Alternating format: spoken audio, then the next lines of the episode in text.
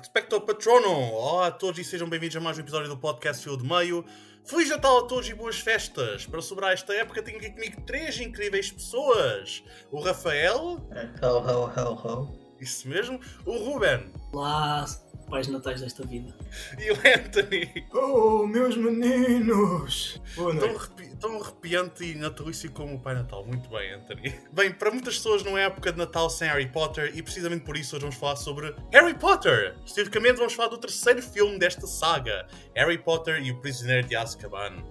Antes de começar, acho que a primeira pergunta é, é bastante simples e, e fácil. Qual é a vossa relação com Harry Potter?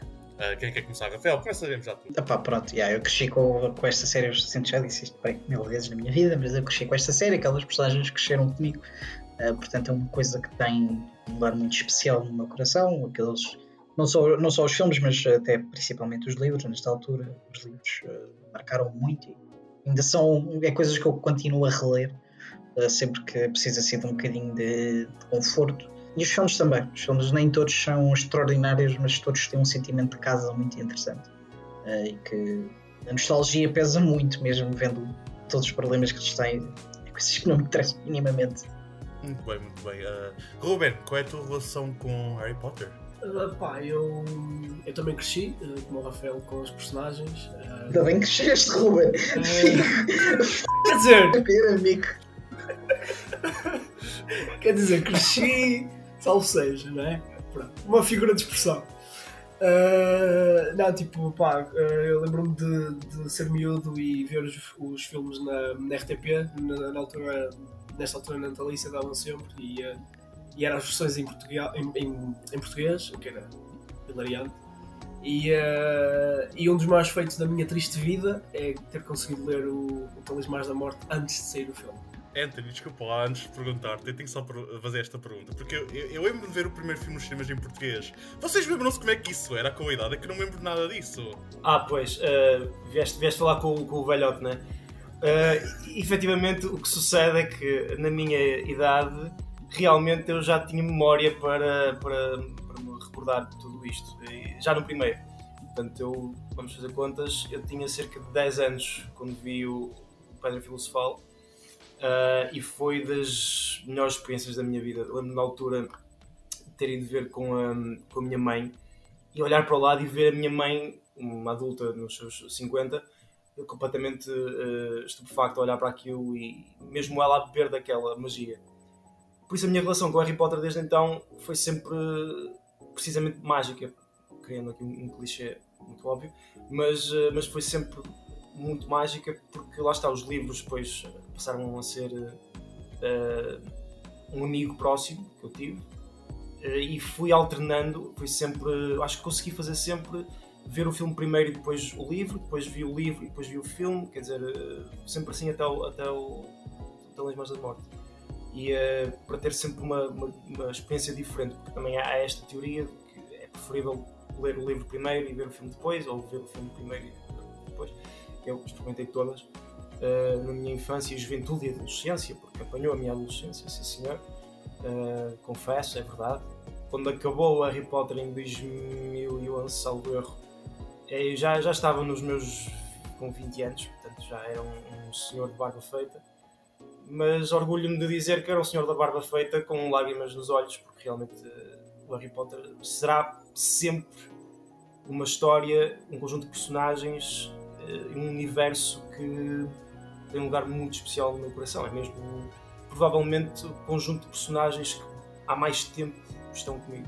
eu acho que a minha primeira memória que eu tenho do cinema foi ver Pedra Filosofal que é uma coisa extraordinária Uh, e, e, acabou por me ficar. Até porque a Pedra Filosofal tem um filme que era para maiores de 6 anos, tinha imagens bem brutas, tipo a cena do Voldemort e tudo mais, da cabeça e tal. Tipo, todas essas cenas eram. Assim cinzas, simplesmente o gajo yeah, meu, cinzas. Aquilo é, é bruto até. E, hum, e foi a minha primeira memória. dele a queimar? Sim, também. Tipo, o gajo que é um humano até à morte, basicamente. Which is kind of funny. Um, mas pronto. E posso dizer já que as dublagens eram muito boas, porque eu tinha as cassetes. Uh, e há cenas que eu ainda vejo, principalmente nos primeiros filmes, que às vezes ainda me soam em português. Exatamente a quantidade de vezes que vi aquelas cassetes. Pois, era isso que eu ia perguntar, porque eu lembro que eu ver o primeiro filme no cinema em português, e, mas não lembro como é que. Eu só me lembro do- de uma das personagens dizer a palavra. Ok, uh, sorry, merda, tipo, uh, no filme. É uma coisa que eu me lembro, não me lembro mais nada. É uma coisa que eu me lembro da dobragem portuguesa. Mas, uh, um, yeah, é uma, é- é- acho que toda a gente concorda. Eu vou ser um bocado Grinch e dizer que eu nunca fui muito fã do Harry Potter. Eu, em criança, não tinha muita apreciação pela saga. Eu, eu vi os filmes, mas era mais tipo, ok, eu, eu gosto de ir ao cinema e está no cinema, vou ao cinema ver este filme. Ah, lamento, mas esse jeito nunca me tocou, nunca foi uma coisa que me, que me afetasse muito. Um, admito que quando eu era criança tinha uma veia um bocado pretenciosa de género, like, o Senhor dos Anéis é muito melhor do que isto, ou tipo, mas ah, admito que agora ao rever, ah, tipo, a ver eh, este filme especificamente, decidi ver o- o- os outros dois, rever os outros dois, os primeiros dois, ah, para entrar um bocado mais na, dentro da saga, e acho que consigo perceber um bocado, tipo, não só a paixão toda pelo franchise, mas também fascínio por isto tudo. Um, é uma pena que nunca mais tenham feito filmes de Harry Potter depois do final da franchise do Harry Potter. Simplesmente nunca fizeram mais nada. Tipo, acabou com o último Harry Potter e nunca mais aconteceu nada. O irmão está a gritar. Vocês conseguem ouvir isto? É, consigo. Deve estar a ver Fantastic Beasts. yeah, precisamente. Foi, Vamos fazer- também vamos deu vontade de isso. gritar na altura. Eh, yeah. Yeah. Vamos ir, meu velho, Bem. vamos ir, frente. O que é a, a masterpiece que é o Fantastic Beasts e os dois, as duas sequelas, que aquilo é que é. É, o- são problemáticos. São, são, são problemáticos. é, não meio, é o do nada. meio é muito problemático. É, é, O meio é horrível. até o segundo é ser. terrível. O segundo é terrível. Ah, pronto, desculpa, João. Fantastic Beasts and Where to Find Them fora do cinema. Bem, vamos falar agora só mesmo do Harry Potter e o Prisioneiro de Azkaban, é a nossa escolha. eh, e eu acho que não preciso dizer isto, mas só para relembrar algumas pessoas, a história é Harry, Hermione e, e o Ron regressam a Hogwarts apenas para descobrir que o prisioneiro Sirius Black conseguiu fugir da prisão de Azkaban. É o padrinho de Harry Potter, que é considerado uma das pessoas que traiu a família Potter, levando a sua acusação a Voldemort e, de certa forma, considerado um dos responsáveis pela morte da sua família. Potter. Esta é uma escolha interessante de filme para falar porque o terceiro filme desta saga marca a grande mudança de rumo na franchise. Desde o tom e ambiente à própria severidade do enredo, já todos cresceram rapidamente, o realizador mudou, de Chris Columbus para o Alfonso Cuarón, muitos membros da equipa mudaram também, incluindo diretor de fotografia e editor. Um dos atores também mudou, tragicamente devido ao falecimento de Richard Harris, o antigo Albus Dumbledore, agora substituído por Michael Gambon. Até Hogwarts mudou, desde o seu espaço à sua acusação de filmagens. Sem dúvida que Harry Potter e o Prisioneiro de Azkaban marcam um ponto importante da franchise e é precisamente por isso que vamos falar sobre este filme. Podem ter um, um simplesmente uma vibe toda completamente natalícia. E agora vamos entrar ne- nesta conversa principal que é o que é que vocês acham do filme. Uh, Ruben, atira aí. Pá, que eu estou a sentir a pressão de ser o primeiro a falar. Ahm, É mais um gol de não, cerveja. realmente, Pode ajudar. exatamente. Mais um, um golinho de, de cerveja boa portuguesa. Ah, não, mas ahm, o, o Prisioneiro de Azkaban por acaso sempre foi interessante para mim porque foi o último livro que eu li. Ah, por incrível que pareça, eu não, eu não os li por ordem na altura. E, ah, e o filme, ahm, se eu tiver que escolher pessoal, gosto pessoal e aquilo que significa para mim, não escolheria o Prisioneiro de Azkaban, no entanto, consigo agora, com idade e distância, ah, perceber que, se- sem dúvida nenhuma, é o melhor dos, de todos. Ahm, mas, mas sempre foi interessante. Porquê? Porque hum, eu muito cedo- cedo reparei que diretamente nunca é o que menos afeta, ah, acho eu, a narrativa do Voldemort.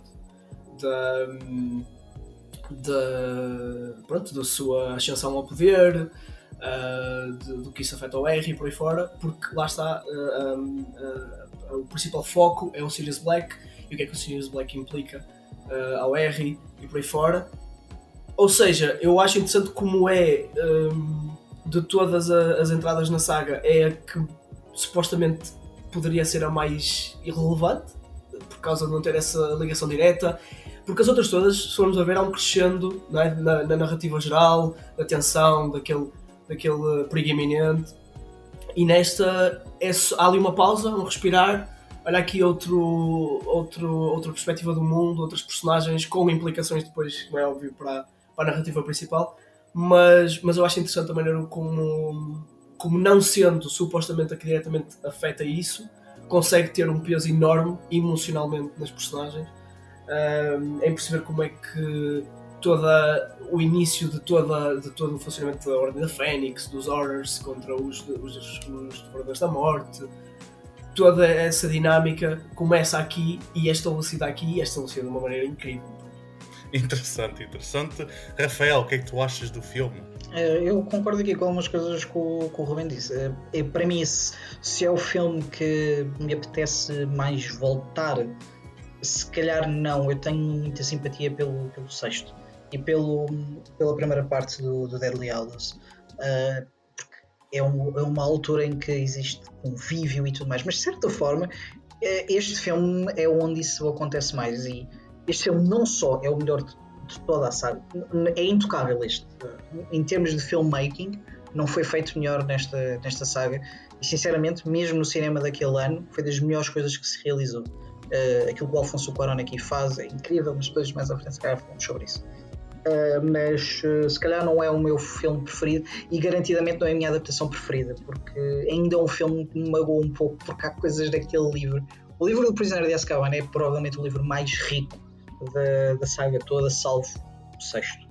Uh, e havia material que me faz alguma falta ali aparecer, todo, todo o background do, dos Marauders e tudo mais, faz-me ali alguma falta essa parte. Dito isto, uh, é o filme, não só o melhor filme da, da, saga, mas é o filme mais importante, porque é onde marca exatamente aquela transição de, das crianças para a adolescência, para a vida adulta. Ainda há ali alguns momentos de, de, de, acting um bocado creaky, parte do, principalmente do Daniel Radcliffe, que foi se tornando melhor ao longo da, da saga, que não deixa de ser muito interessante, porque todos eles cresceram muito como atores ao longo do tempo da, da série. Podia ter acontecido um desastre, ter sido exatamente ao contrário. Mas aqui introduzem-se algumas das minhas personagens preferidas da saga. Tanto o Lupin como, como o Sirius são das minhas personagens preferidas dos, dos livros o David Hewlett é incrível nisto. O Gary Oldman, um papel pequenino, porque realmente aparece pouco, mas uh, incrível. Tem, tem das cenas mais tocantes que, que se encontra neste, neste, nesta saga toda. Uh, que é um, momento da despedida do Sirius e do, e do Harry, mas maioritariamente o momento em que ele está a olhar para o castelo. Uh, está a perguntar ao, ao Harry se quer ir viver com ele. Tipo, toda essa cena é, é extraordinária. Muito também por causa da, da realização do, uh, do, do Quaron mas sim existe toda uma transição. Largou-se muita coisa, largaram-se os, eh, os fatos de, de largou-se as cores, foi muito cinzento. Como é que é tanto de Natal como é de Halloween, porque tem muitos, muitos indícios de, de filme de cor. Uh, Deixou-se tudo amadurecer um pouco e, e, acabou por ser um mundo do Quaron que acabou por ficar para o resto da, da saga. O próprio castelo uh, ganhou outra, outra vida que depois se manteve. Uh, e há outra coisa que, que me chama sempre muita atenção no, Prisioneiro de Azkaban é que há muito cuidado com os exteriores, eh, que era uma coisa que no, nos outros dois não, não existiu. Os, os campos de, de Hogwarts ali ganham muito mais vida, lá está, planícies da Escócia ajudam muito, mas uh, deram realmente vida a isso e mudaram ali alguma, alguma geografia que tinha sido colocada nos outros filmes para agora fazer, fazer tudo um bocadinho mais sentido e ser tudo mais palpável conhecemos, se compararmos principalmente as cenas da floresta neste filme e compararmos as cenas da floresta na Câmara dos Segredos, é gritante a diferença. É tudo muito mais palpável, é tudo muito mais físico, é tudo muito mais interessante no, no Prisioneiro de Azkaban. Um, e o, o Quaron acabou por ser o, a pessoa mais importante que passou por este franchise, pelo menos atrás, atrás da câmara, obviamente. O David Yates tem um papel muito grande, pelo levado a saga até ao fim, mas a transição, um momento importante, aquilo que era preciso, que era muito difícil, porque os dois primeiros Harry Potter são muito infantis, vamos dizer assim, eh, com temas muito sérios, é verdade, mas o Columbus dá-lhe uma infantilidade que tem de vir também para conseguir construir, mas que depois caiu e ficou incrivelmente melhor depois do Quaron ter, ter vindo. Engraçado porque o filme a seguir é provavelmente o mais fraco da, série toda. Fogo mesmo, caraças. Mas é, é engraçado teres mencionado isso, porque eu acho que é precisamente esses um dos pontos que eu também gosto mais, é o fato uh, o Alfonso Cuarón entrou no, no filme e conseguiu misturar eh, esse sentido de infantilidade e meio childlike com o tom sério. Anthony, o que é que tu achas eh, de, qual é a tua opinião acerca deste filme? Olha, uh, eu vou beber muito daquilo que já foi dito, porque na verdade uh, provavelmente não é também para mim o filme, o primeiro filme que eu penso uh, para rever, sempre que faço uma maratona, não é aquele onde eu sinto maior ansiedade para voltar a ver, mas quando estou a ver é o filme que eu mais admiro. Uh, e isso acontece com o tempo. Na altura em que, em que o filme saiu, adorei como adorei os, os anteriores e, e continuei a adorar. Uh, não tinha tanta distinção uh, a perceber aquilo que realmente estava, que estava a ser feito, sobretudo o efeito Quaron, que é, é realmente um efeito, uma mudança radical na, na, na saga. Mas eu posso só falar mais de outro aspecto que tem a ver com o aspecto do tempo, quase o aspecto Christopher Nolan que aparece no, no, no filme, com, é provavelmente dos, dos filmes do Harry Potter, se calhar o que tem mais twists, o mais imprevisível, se, para quem não leu os livros. Um, e, e, acho que esse aspecto já, já por si já, já é especial. Depois também é, é, neste, penso que é neste filme onde aparece o mapa do salteador, não é? Portanto, isso também é, é uma introdução, é, se calhar quase uma personagem à parte naquele mapa. Toda a gente se lembra de, do mapa quando pensa em, em Harry Potter. Um, e claramente a relação do, do, Harry com, com o Sirius é, é dos pontos-chave da saga. Um, tudo aquilo que depois acontece a partir da Ordem de Fênix, depois da, da morte do Sirius, spoiler alert, as três pessoas que não viram ainda. Um, acho que podemos bem nesse sentido, acho que podemos. Acho que não. É, acho, que sim. Quer dizer, nesta altura.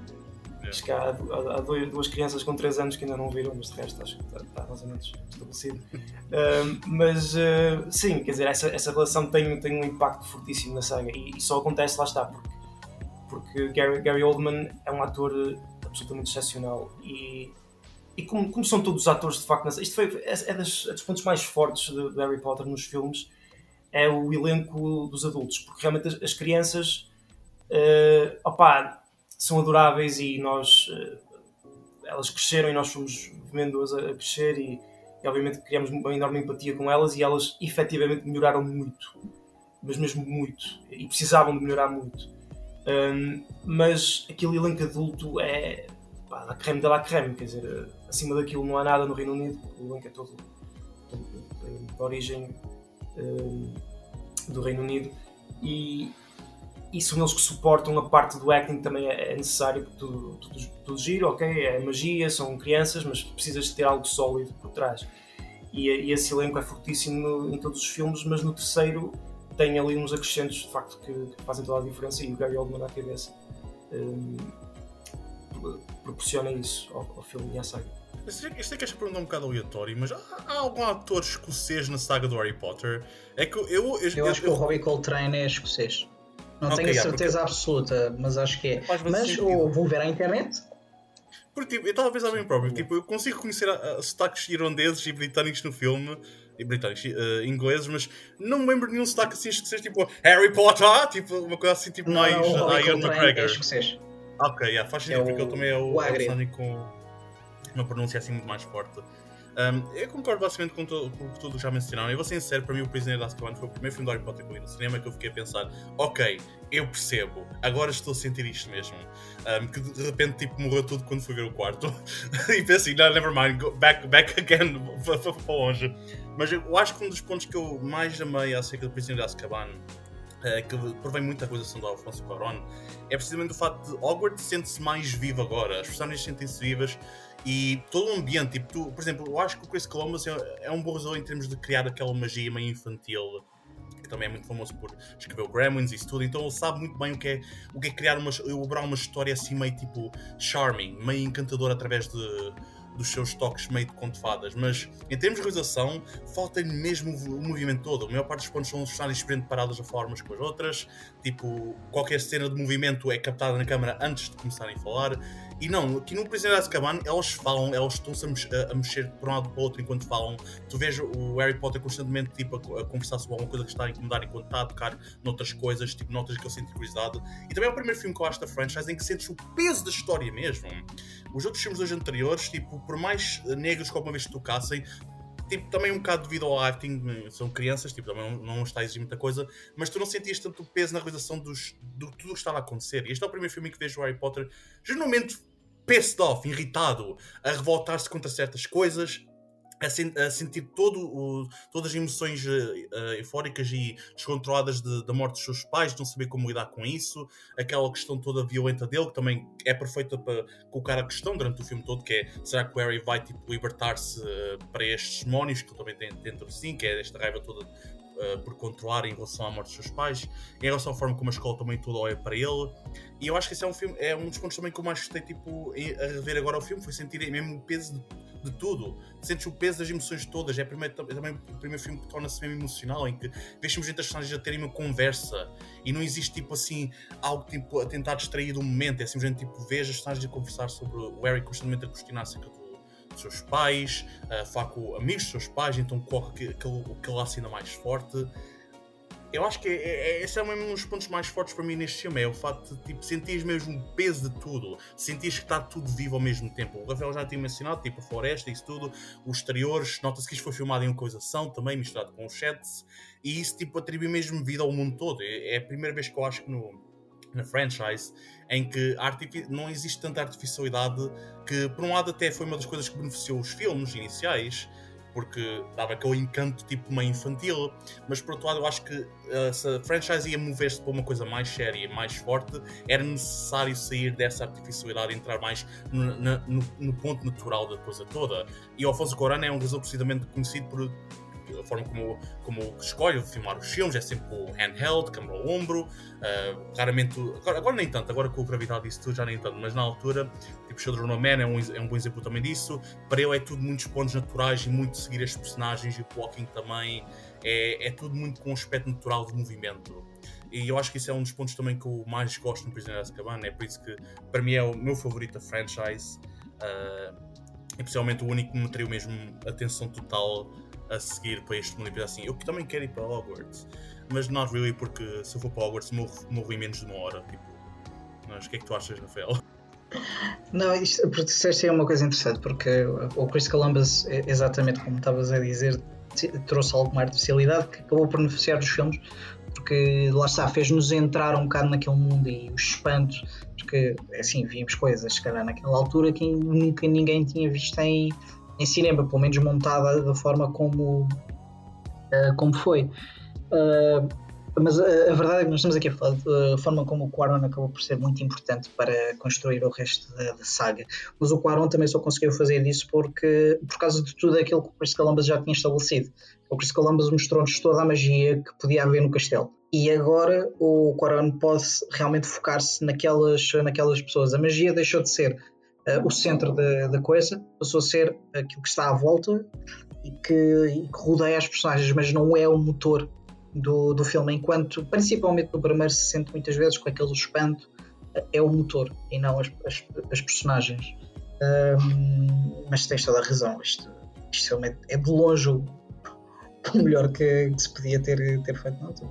É curioso teres mencionado isso também porque uh, supostamente o Guilherme Del Toro falou com o Afonso Cuarón e convenceu a realizar este filme e disse, tipo, em termos de conselhos para, na parte da realização, não saias demasiado longe dos outros filmes. Tipo, uh, podes ir na tua direção, mas aceita um pouco o que também já foi feito anteriormente, não tentes tipo apagar as coisas.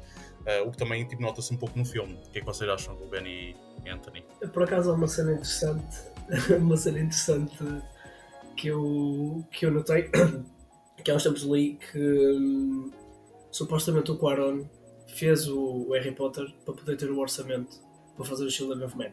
Porque fez o pitch, foi recusado e ele disse: então peraí, vou fazer o Harry Potter. Ou seja, se este é o Quaron a não tentar, salvo seja, com todo o respeito, a dizer assim, pá, vou fazer isto para poder fazer aquilo que eu quero, e sai isto, mais prova do trabalho daquele senhor é quase impossível. E, um, e realmente eu acho, eu acho muito, muito, interessante isso que vocês disseram, porque eu, apesar de. Agora, como rever os filmes, eu já não vi os filmes do Harry Potter por acaso há algum tempo, e agora, como rever os filmes, uh, pá, fato a nostalgia dos primeiros está lá, o, a magia toda, é muito fixe. É, é como, como tu disseste há bocado, Rafael, aquele sentimento de casa e tudo, tudo giro. No entanto, custou um bocadinho mais do que eu estava à espera. Foi tipo, ah, muito. Eu não estou a falar do CGI isso é normal, é da época, tudo bem.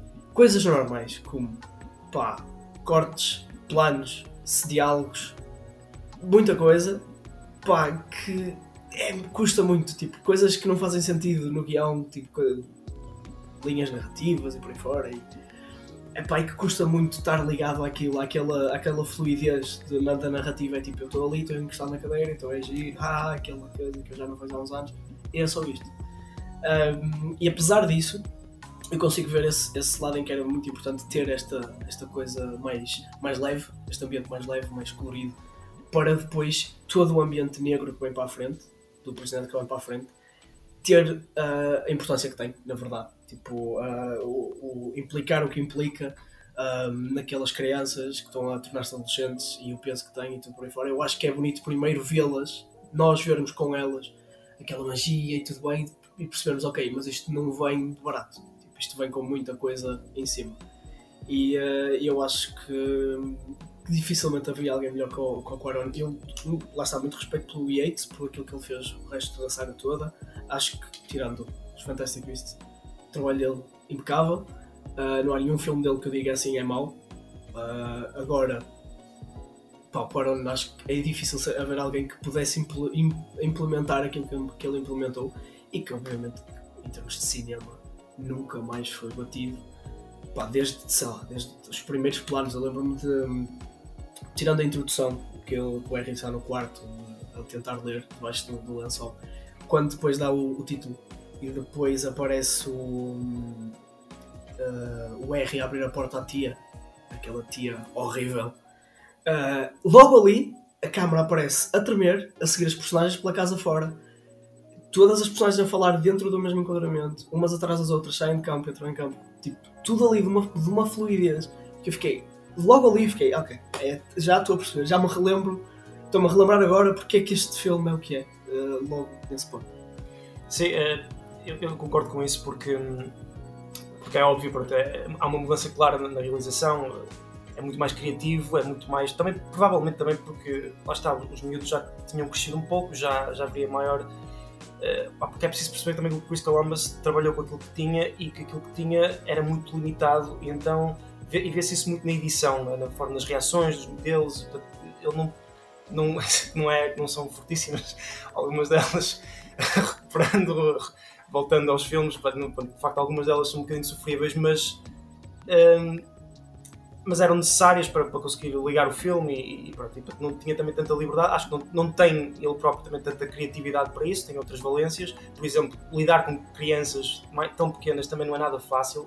Essa direção de atores é um trabalho muito específico. Eh, eu já trabalhei com crianças, por exemplo, eh, em set e, e em cena, e, e, é um trabalho mesmo muito específico. É preciso ter uma sensibilidade muito própria para retirar o melhor das crianças, mas sobretudo para que elas se mantenham motivadas a fazer aquilo, porque isto é tudo muito bonito, nós de fora conseguimos ver que oportunidade, que coisa incrível, mas eles são crianças, eles querem brincar uh, e querem ter e deixam de ter a sua vida normal e, e se não houver ali um, uma motivação realmente forte e um espírito de, de equipa e que, que as, um espírito de jogo para elas, mais do que estão a trabalhar e que estão a fazer um papel, uh, é, seria impossível. E uh, ao segundo, terceiro filme já não seria Daniel Radcliffe, já não seria Emma Watson, já não seria Robert Grint, tinham que ser outros atores porque não, não aguentavam. E não só eles, também eram outros, né? que se mantiveram sempre quase todos os mesmos atores. Portanto, isso é tudo meritório.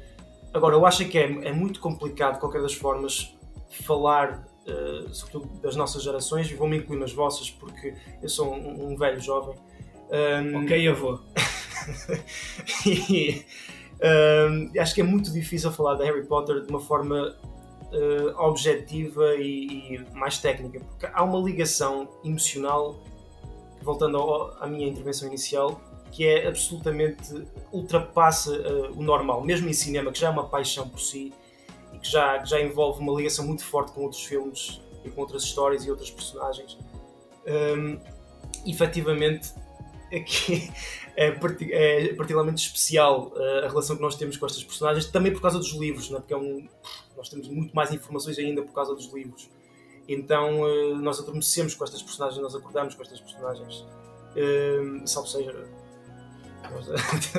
eu tinha a idade deles, portanto não havia aqui riscos de nada. Mas, um, mas a, a ligação. é... deixámos isso claro.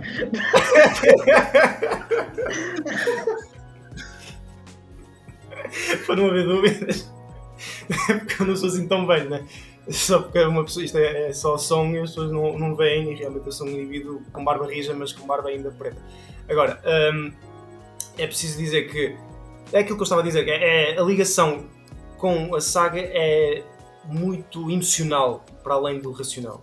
Uh, e claro que nós temos esse, uh, esse trabalho que fazemos e de recordar, olhar para os filmes, e também já os revi algumas vezes, já todos revimos algumas vezes provavelmente, e cons conseguimos afastar-nos um bocado dessa reação inicial que tivemos quando éramos mais novos.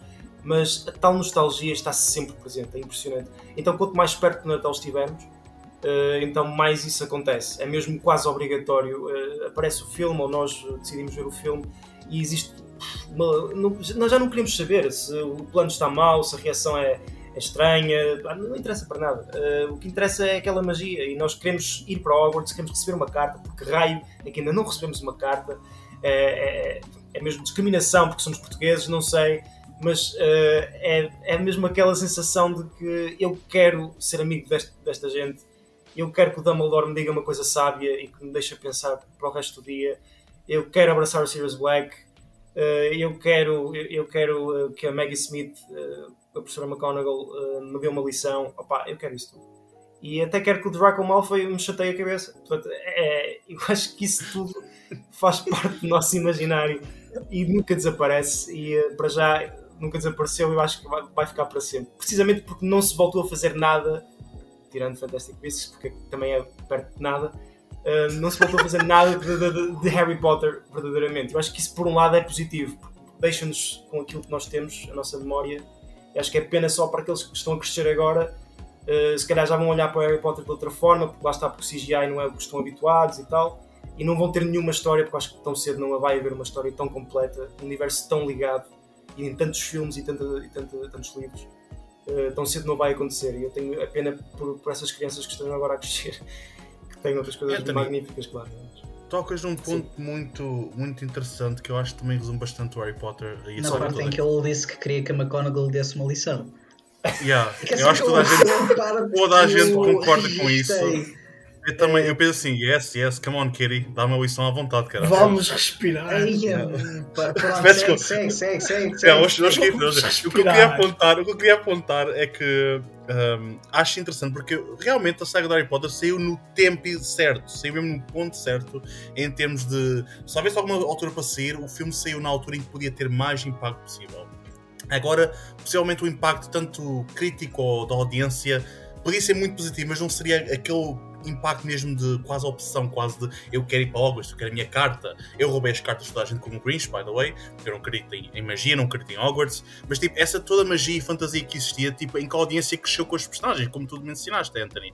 É mesmo real, tipo, eu não senti isso em mim, mas eu via em toda a, eu via na minha turma, toda a gente estava a crescer com os personagens, até os nossos pais, de certa forma, cresceram com os personagens, viram tipo aquelas crianças em nós, aquele desejo por fantasia, desejo por magia e isso tudo, e viram-nos a crescer e de certa forma isso também as afeta emocionalmente.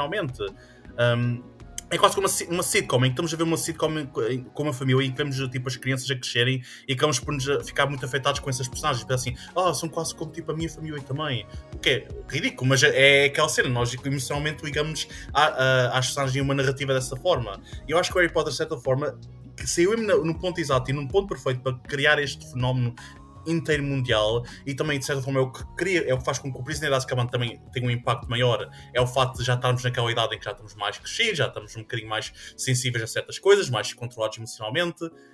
Um, agora tipo se um filme como saga como Harry Potter saísse agora talvez tipo streaming não iria ter o mesmo impacto. Não sei o que é que vocês acham. Eu, eu concordo muito contigo e acho sinceramente que houve coisas que aconteceram nesta saga que é impossível de replicar e não é só o tempo. Primeiro, fazer um, um compromisso de conseguir fazer uma história com este tamanho, incrível, diga-se de passagem. Depois de conseguir fazer isso sem que haja uma absoluta interferência uh, do autor com, a, com, os próprios filmes. A J.K. Rowling sempre esteve envolvida, mas não era ela que escrevia os guiões. E sabe Deus que se nota quando se olha para os Fantastic Beasts e para, para os guiões que ela escreve. Porque é muito problemático aqueles, aqueles guiões. E eu conseguir haver essa separação foi, foi fantástico. Depois, o facto de eles terem conseguido sempre manter o cast, exatamente porque também sempre viram como um projeto a longo prazo e que foi feito com cuidado. Por, por isso é que conseguiu trazer tantos grandes atores. Foi exatamente porque toda a gente queria estar naqueles filmes, porque os filmes tinham tocado em alguma coisa uh, com, com as pessoas, houve ali uma ligação pessoal. Os livros, por si só, no Reino Unido, tiveram um impacto gigantesco. Tiveram um impacto em todo lado, mas é óbvio que no Reino Unido tiveram mais. Uh, portanto, muita gente queria lá estar.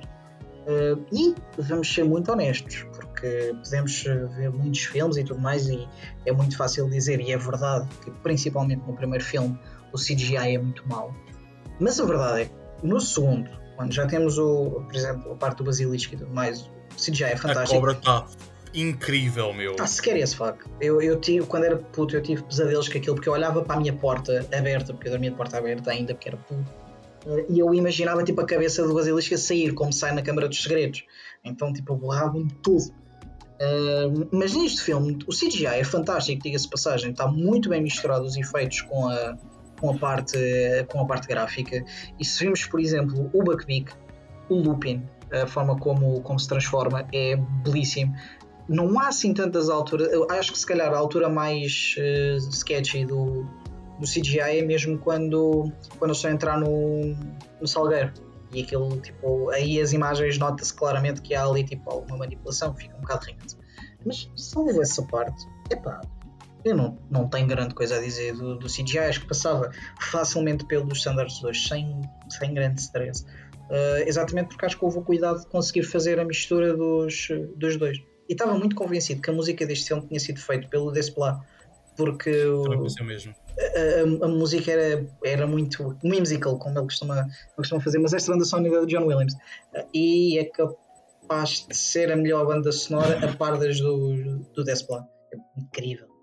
Não, opá, eu acho que o CGI é assim, um, melhor que o da Marvel.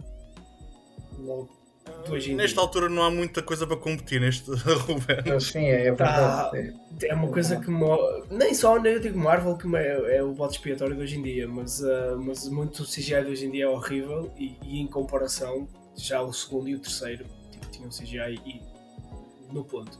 Um, mas por acaso a cena da banda sonora é interessante porque eu também não, não achava que o John Williams achava que o John Williams não tinha feito mais do que o primeiro e o segundo, mas vi que ele fez o, o terceiro e acho muito interessante porque também acho que o terceiro é um dos melhores trabalhos de banda sonora e som em geral, porque é uma banda sonora muito mais subtil, um, tem na mesma aqueles toques mágicos e, e, um, e, bonitos, mas, mas depois tem todo aquele background mais soft, uh, sinistro até, em algumas partes uh, e tem alguns dos temas das, das, faixas específicas mais bonitas que eu às vezes ouço uh, quando acontece a ouvir Harry Potter.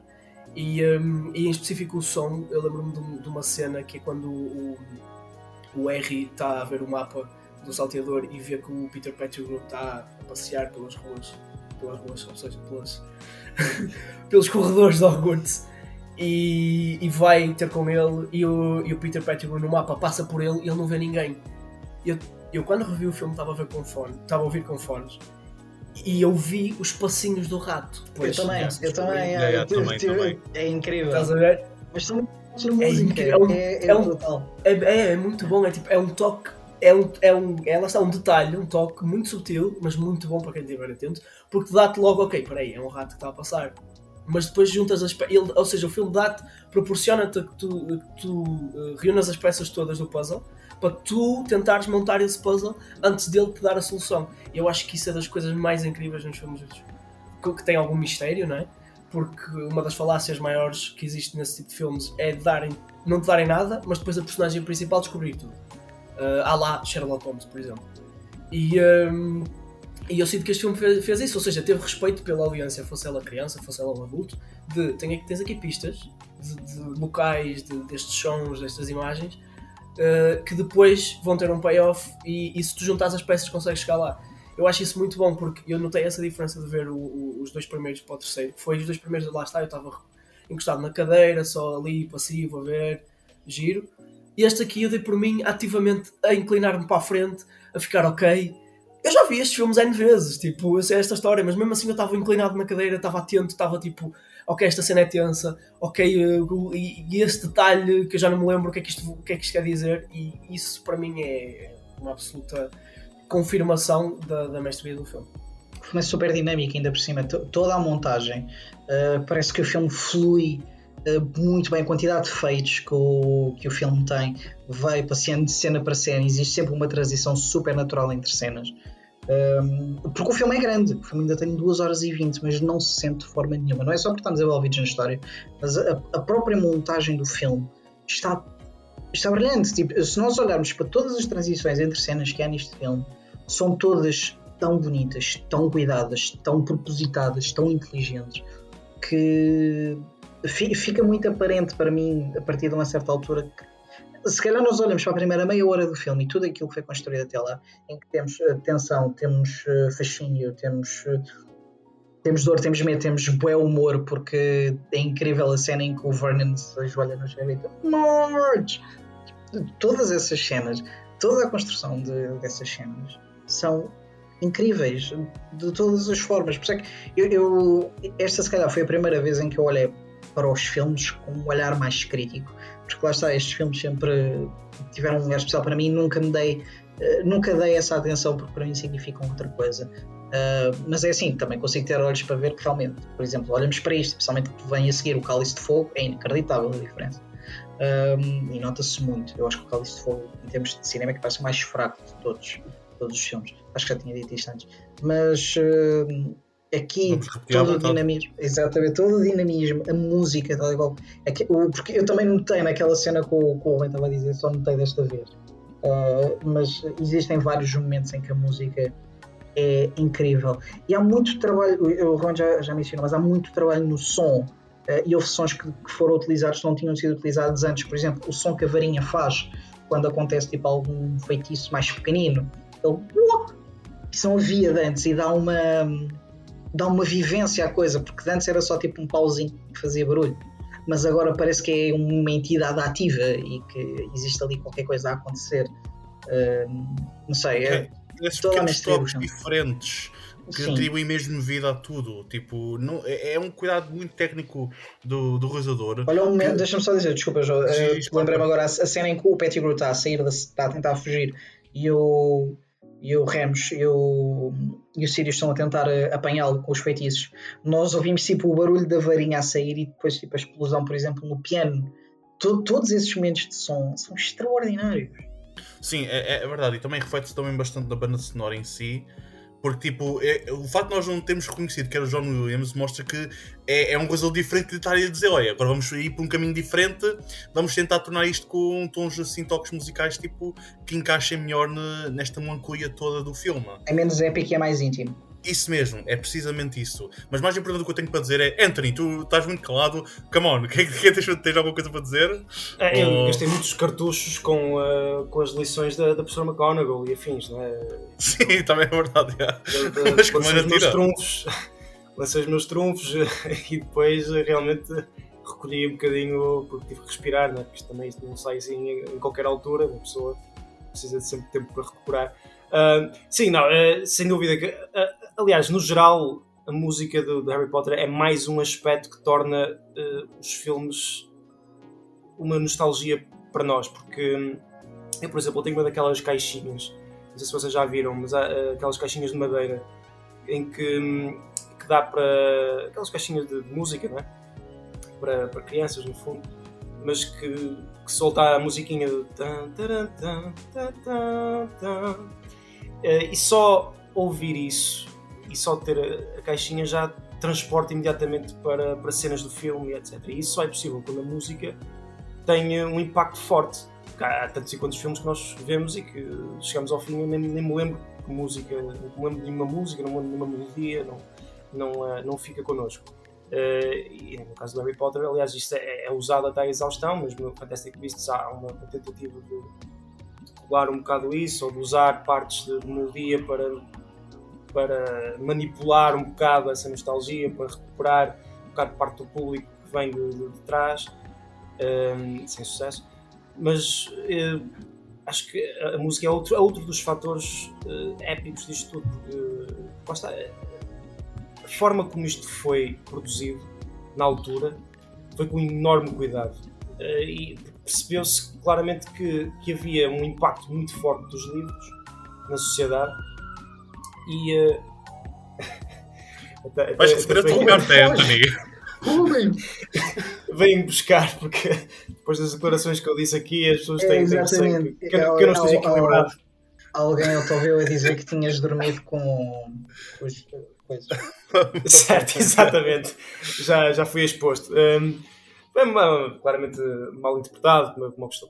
Uh, não, mas um, é, é, isso, no fundo, acho que, que o cuidado que houve na, na, na, produção destes filmes na altura foi, foi muito grande, porque, porque percebia-se que isto, se fosse feito com, com esse cuidado, poderia mesmo atingir. Não sei se teriam consciência de, do nível que isto poderia atingir, porque acho que é um bocado difícil imaginar este, este patamar que, que foi atingido, mas seguramente houve um cuidado para que isto durasse e para que fosse algo um, gradual e que, e que, não fosse só um boom e ver o que é que acontece. Acho que foi algo já pensado, uh, que se formos, fizermos isto com estas pessoas, John Williams obviamente não é um novato na, questão, portanto eles sabiam o que estavam a fazer, um, tal como o elenco, como eu já referi, o elenco mais adulto, etc. Se nós fizermos isto com cuidado, isto vai durar e vai, uh, e vai fazer sentido. Uh, acho que fez ainda mais do que poderiam imaginar, mas de facto há uma base nisto que justifica o facto de ter atingido o que atingiu. Meu, Anthony, vou ser sincero, enquanto estavas a falar sobre isto, eu estava a pensar para mim próprio. Eu não lembro da música do Fantastic Beasts. Não lembro de nada disso.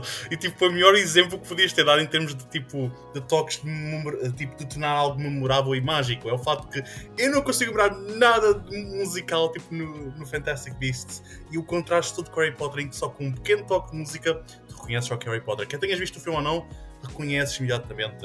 Eu quero apontar uma coisa, talvez seja uma opinião meio controversa, mas uh, tendo que somente, mas eu tenho que é apontar também. Sim, ah, eu, eu que faço melhor, ser sincero. Uh, opiniões controversas e maioritariamente erradas. Mas eu quero apontar também uma coisa que eu. eu tenho, de, tenho de apontar que eu, os outros filmes do Harry Potter, além dos primeiros dois e do terceiro, só vi uma vez no cinema. Nunca mais voltei a ver, porque não gostei muito deles, não, não tive muito minimamente interessado, então nunca mais voltei a ver. Mas será que a cena do Quidditch do Prisoner de Azkaban é a melhor delas todas? Porque quando vi, foi, fiquei incrivelmente apavorado com tudo, meu. A, cena, a mistura de, de, com a chuva, os efeitos, a, a intensidade toda, estava tão. Estava. yeah, eu, eu isto é uma pena vocês não conseguirem ver-nos, porque eu não consigo parar de mexer os braços como se o próximo estivesse a jogar Quidditch neste momento. Mas eh, eu acho que esta é possivelmente a melhor cena de Quidditch da saga inteira. O que é que vocês acham? Podem dizer que eu estou errado, não vão ser os primeiros a fazerem os últimos. Não estás totalmente errado. Uh, embora tenha, tenha um fraquinho, tenha, eu tenho um fraquinho pela, pela cena do segundo filme, uh, a cena em que o, o, Harry parte o braço e tudo mais. Essa cena de Quidditch uh, diz-me diz muito.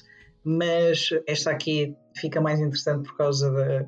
Lá durante todo o filme, o filme está todo, está todo cinzento e está sempre a chover e está, está a nevar e tudo mais e isso esconde muito a artificialidade que havia nos outros filmes. Porque as outras cenas de Quidditch nos, nos dois primeiros filmes eram feitas ao sol e, e notava-se claramente que havia ali, ali havia muita, muita manipulação. Uh, enquanto neste filme fica tudo, tudo escondido. Até porque esta cena tem a particularidade de ser a primeira vez que vemos a Cedric Diggory, é que futuramente estará estendido no chão com um olhar assim meio vazio e com um senhor a gritar à volta dele. E isto uh, é só um comentário acerca do acting do Robert Pattinson.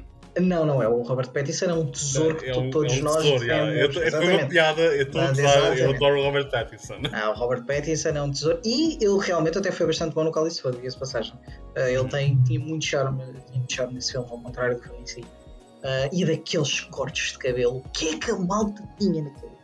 Uh, ah, e atenção, este filme marca também uma transição na, no corte de cabelo porque toda a gente que viu a saga sabe claramente que cada filme, maioritariamente a partir do, do terceiro, porque o primeiro e o segundo são muito parecidos, há claramente alterações ao nível capilar.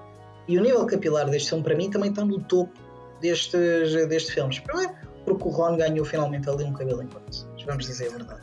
E depois, porque finalmente o Harry disse: epá, vou, no more bangs, acabou-se, agora sim vou mostrar esta cicatriz e vou andar aqui com o cabelo despedidinho. Exatamente, foi logo orgulho. o maior improvement que o Alfonso Cuarón fez a estes filmes, foi dar-lhes um cabelo em condições, foi arranjar-lhes, embora. Este Mesmo a é. Os cabelos deles são, são minimamente decentes, para ser sincero. Porque depois, Ah, a partir o- daí, o cabelo é grande Harry. Potter fica péssimo, meu. Exatamente, é verdade. bem. O quarto. É, parece uma mullet. Tipo, aquilo, Yeah, aquilo, mesmo. é, aquilo é uma tragédia. Mullet Potter. E, e- e depois, e depois eh, mesmo o quinto, e, daí, daí para a frente, aquele tipo chamado 2 dollar haircut, aquilo não, não funciona, mano. É muito, é muito pobrezinho. Toda a gente melhora muito a nível capilar. Mas. eh, Finalmente os temas, os temas fraturantes de Harry Potter, finalmente. Exato, era, era disto que nós que precisávamos. sobre os cabelos. É, é importante falar sobre os cabelos. Não, mas é que toda a gente sabe que, e precisamente olhando para as capas dos DVDs, que realmente houve ali períodos muito trágicos nesta saga.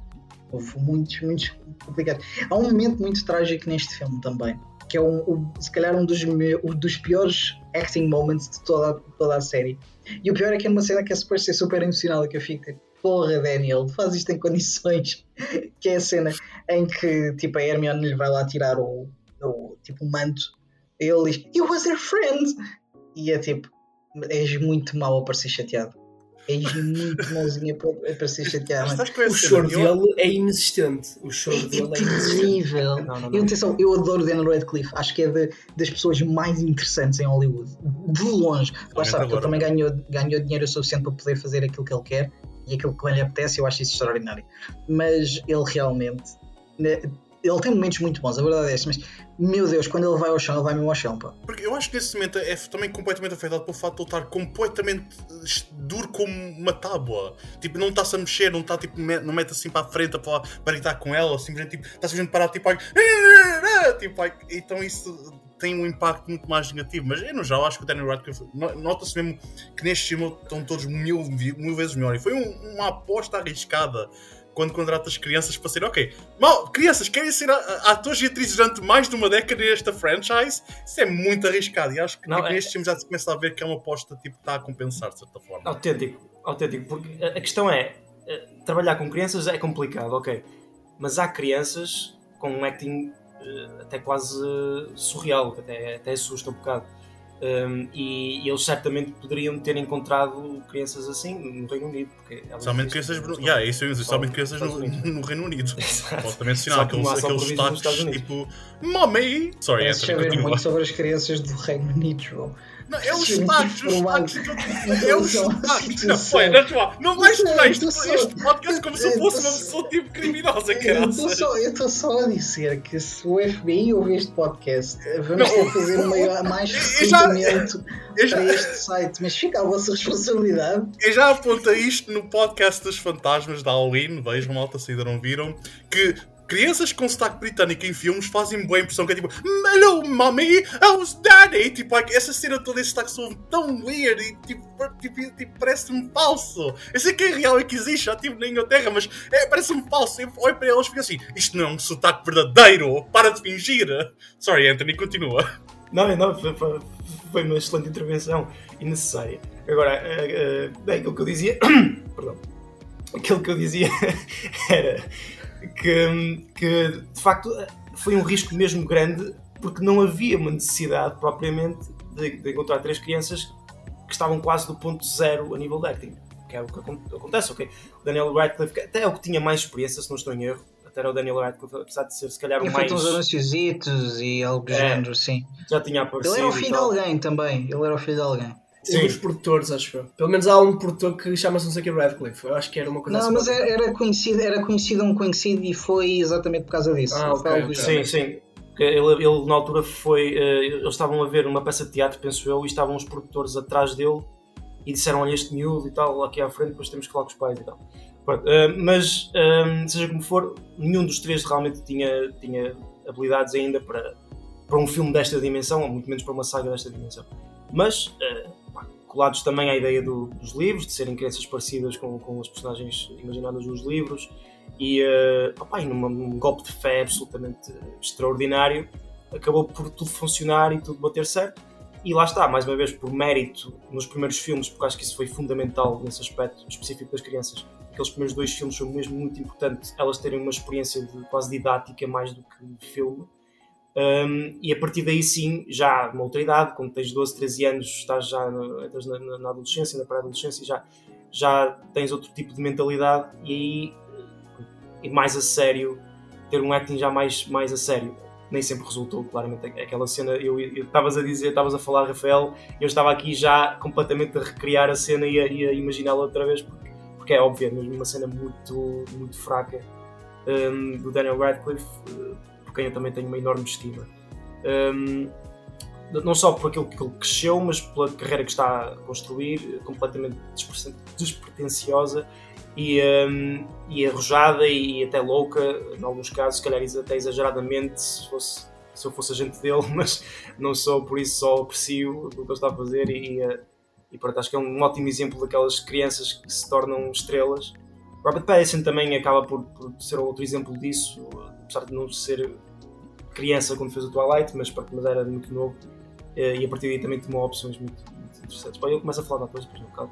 Voltando ao, ao, Harry Potter, um, uh, pronto, mas o. O que eu gostava de dizer? Ah, ok, crianças. E, e um, efetivamente, essa aposta foi de um risco gigante.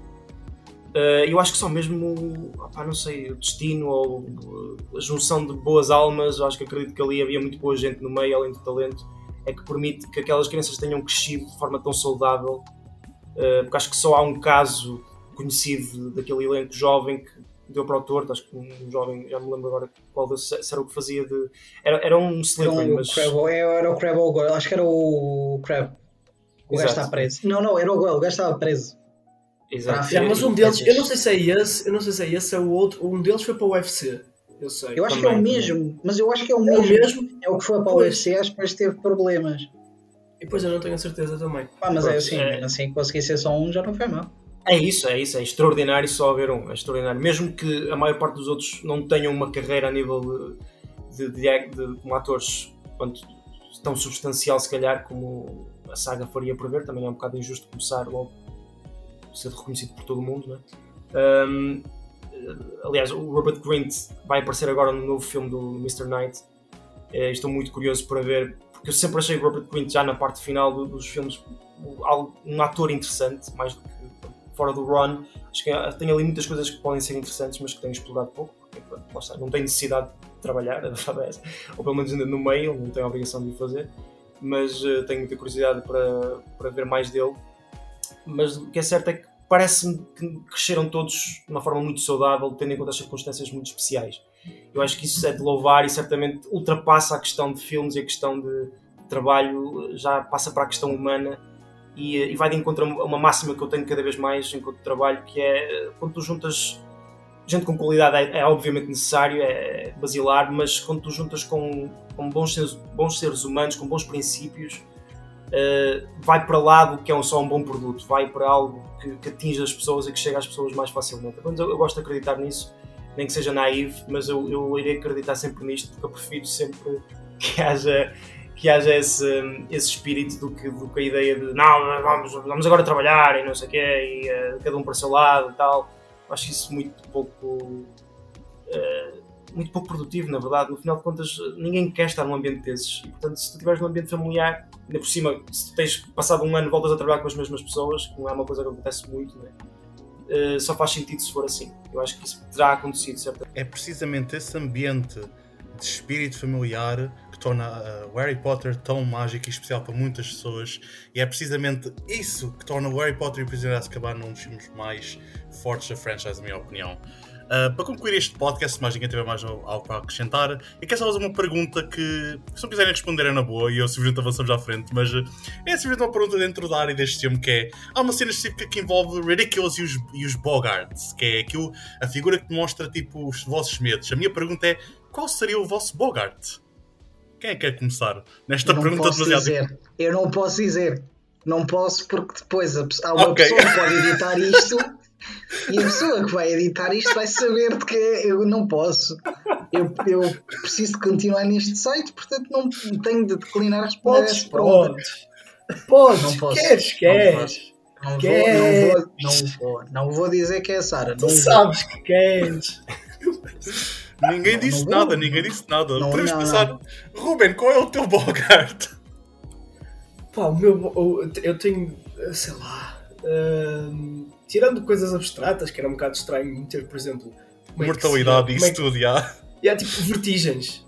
Sim. Expliquem-me como é que ele se ia transformar em vertigens, por exemplo.